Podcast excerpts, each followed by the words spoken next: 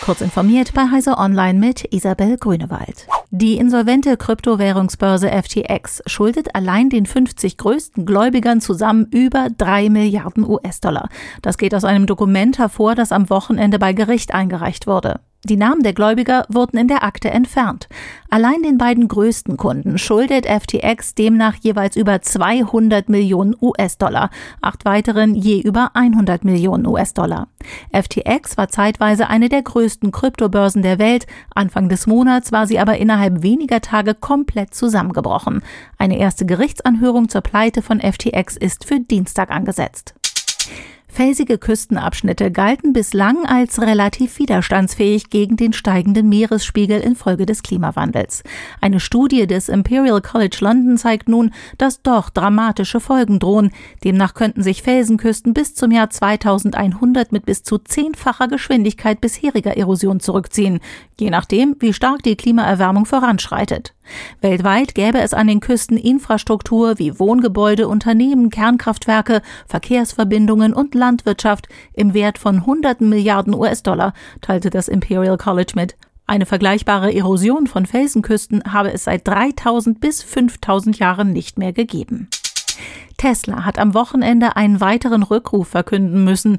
Demnach gibt es Probleme mit Airbags und den Rücklichtern bei verschiedenen Modellen des Elektroautoherstellers. Betroffen sind das Model 3 Modelljahr 2023 und das Model Y aus den Modelljahren 2020 bis 2023. Bereits am Freitag hatte das Unternehmen von Elon Musk mitteilen müssen, dass Fahrzeuge der Reihe Model S und X zurückgerufen werden mussten, da es Probleme mit dem Beifahrer-Airbag gibt. Dieser Rückruf bedeutet aber nicht, dass die Autos in die Werkstatt müssen. Ein Software-Update soll helfen.